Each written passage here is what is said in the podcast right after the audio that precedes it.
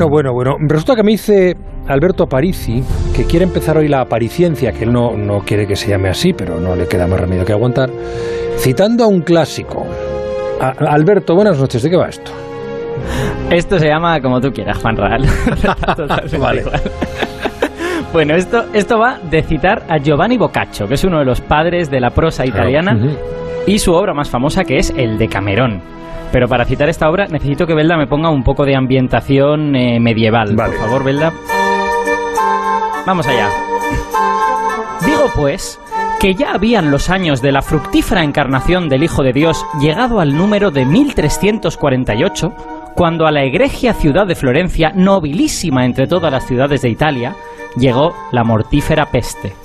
Y no valiendo contra ella ningún saber ni providencia humana, ni valiendo tampoco las humildes súplicas dirigidas a Dios por las personas devotas, casi al principio de la primavera del año antes citado, empezó horriblemente y en asombrosa manera a mostrar sus dolorosos efectos.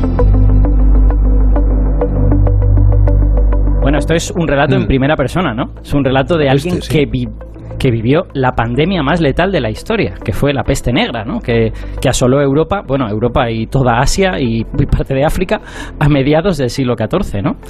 Y, bueno, eh, he querido leer hoy a Boccaccio y he querido traer esto porque hoy estamos un poquitín más cerca de entender cómo ocurrió todo aquello, gracias a un artículo que se publicó hace unos días en Nature y que identifica dónde se originó la cepa de esta pandemia, la pandemia más letal de la historia. Pues empieza por darnos un poco de información. ¿Cuál es, cuál es el causante de la peste? Bueno, pues en este caso no es un virus, es una bacteria que se llama Yersinia pestis. Cuando se descubrió se le puso ese nombre precisamente por esto. Eh, y que normalmente esta bacteria no está en contacto con humanos y de hecho no vive dentro de nosotros, no, no somos su ecosistema. ¿no? Su hábitat es el interior de ciertos roedores y sus pulgas también. Y ambos toleran más o menos bien a la bacteria, desde luego mejor que los humanos. ¿no? Eh, estos roedores en concreto viven en estepas o en montañas y hay que tener claro, no son las ratas. A las hmm. ratas Yersinia las mata muy rápido. o sea, se asocia la rata con la peste, pero, las ratas morían, vamos, igual que nosotros. Eh, estos roedores son más bien marmotas, hámster, es otro tipo, otro tipo de bichitos, ¿no? Y hay poblaciones eh, de roedores que tienen a Yersinia en prácticamente todos los continentes. En Europa no, Europa es de los poquitos que no, pero fíjate si no entra dentro de los planes de Yersinia infectar a los humanos, que esta infección masiva ha ocurrido solo tres veces. ¿Solo tres? Solo tres en toda la historia conocida, efectivamente. En, en, las zonas donde viven estos roedores hay todos los años una especie como de pequeño goteo de casos aislados, ¿no? En Madagascar, en el oeste de Estados Unidos, pero en toda la historia solo tres veces se ha convertido en una pandemia. Y fue en el siglo VI, en cuando destrozó al Imperio Romano y a los asánidas, en el siglo XIV, que es esta, la peste negra, y en el siglo XIX. Son las tres pandemias históricas de peste. Eh, eso sí, una vez Yersinia entra en las sociedades humanas, cuesta mucho sacarla porque se esconde dentro de otros animales, se esconde dentro de perros, de gatos, de mamíferos y resurge cada 20 o 30 años, ¿no? Cada vez que había una generación nueva que no tenía inmunidad porque no había pasado la enfermedad, pues Yersinia volvía, ¿no? Entonces, la pandemia del siglo VI estuvo coleando durante 250 años. La del siglo XIV coleó durante más de 400. Claro, eh, siempre al principio es cuando más letales son, es cuando, es cuando más graves son, pero luego este coleo durante muchos siglos pues también es grave, ¿no? Y la del XIX, ya con antibióticos, sobre todo al final, y control de las poblaciones de ratas, pues esa sí que la pudimos parar en 100 años. En 1960 ya no había pandemia. Vale, eh, pues vamos ahora con la peste negra, que llega a Italia en el año 1348, pero yo te pregunto de dónde vino. Ahora, no me respondas, no me respondas hasta que se escuchen en el aire de la radio, como se van a escuchar dentro de unos segundos, las señales horarias de las 10, las 9 en Canarias. ¿eh? Después me respondes a la pregunta que, insisto, vuelvo a dejar en el aire. ¿De dónde vino la peste negra que llega a Italia en el año 1348?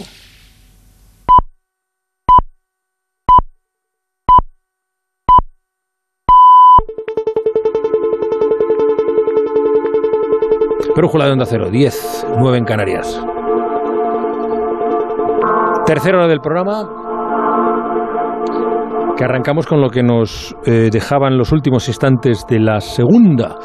En la apariencia estamos hablando de la peste negra, de lo que se conoce sobre eh, esa enfermedad que asoló Europa en el siglo XIV y que llegó a Italia en el año 1348. Pero la pregunta le preguntaba a París, de dónde vino?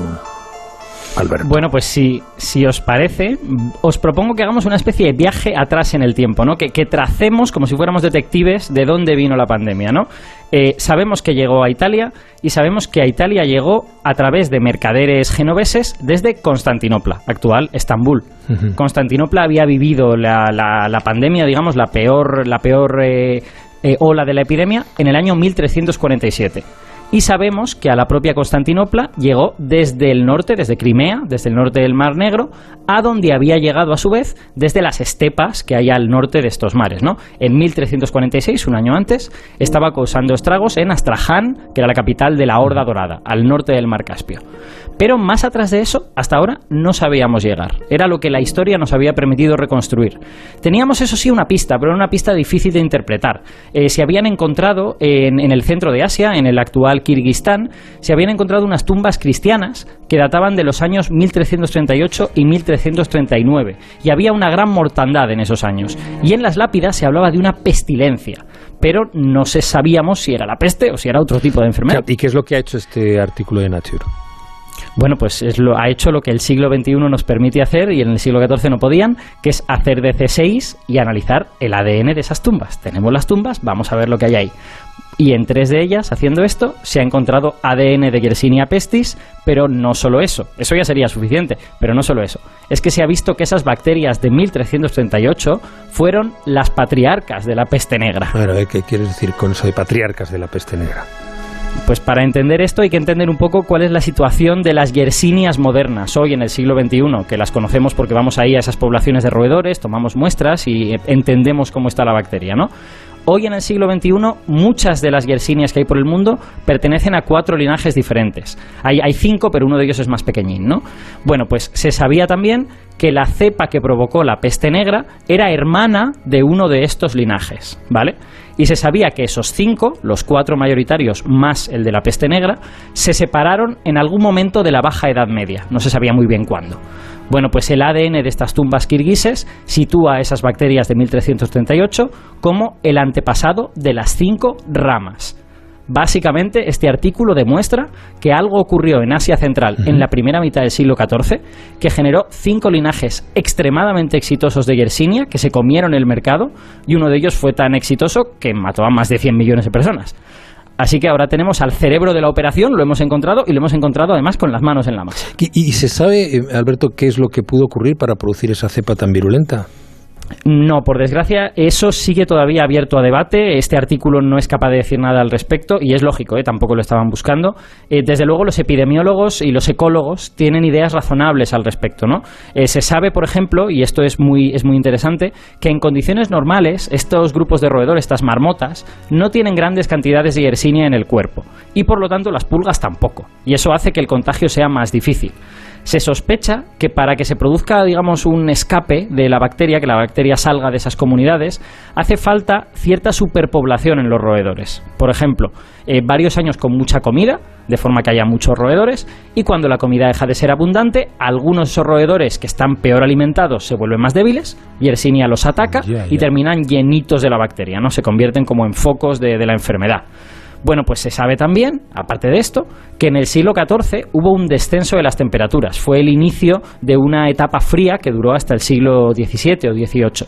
Y ese descenso pudo desestabilizar los ecosistemas de los roedores, pudo atraerlos a las ciudades donde había más comida y, también los humanos, ¿no? Entonces, todo esto está, digamos, dibujando en nuestra cabeza un escenario plausible en el que hay un pequeño cambio climático que produce un aumento de poblaciones de roedores, lo cual permite que la bacteria se reproduzca a lo loco, aparecen cepas nuevas gracias a eso, y encima todo esto ocurre cerca de los humanos, ¿no? porque los roedores se mueven.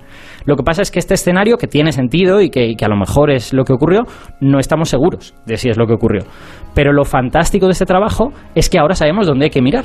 Ahora sabemos que el secreto de la peste negra pasa por las estepas de Asia Central entre el año 1300 y el año 1338. Ahí pasaron cosas que son las que necesitamos saber. Así que el siguiente paso está claro. Hay que ir ahí, hay que entender esos ecosistemas, hay que entender esos 50 años y ver a ver qué ocurrió. Alberto Parisi, gracias, amigo como siempre, instruir deleitando. Un placer, Juanra. Muy buenas noches, cuídate. Chao.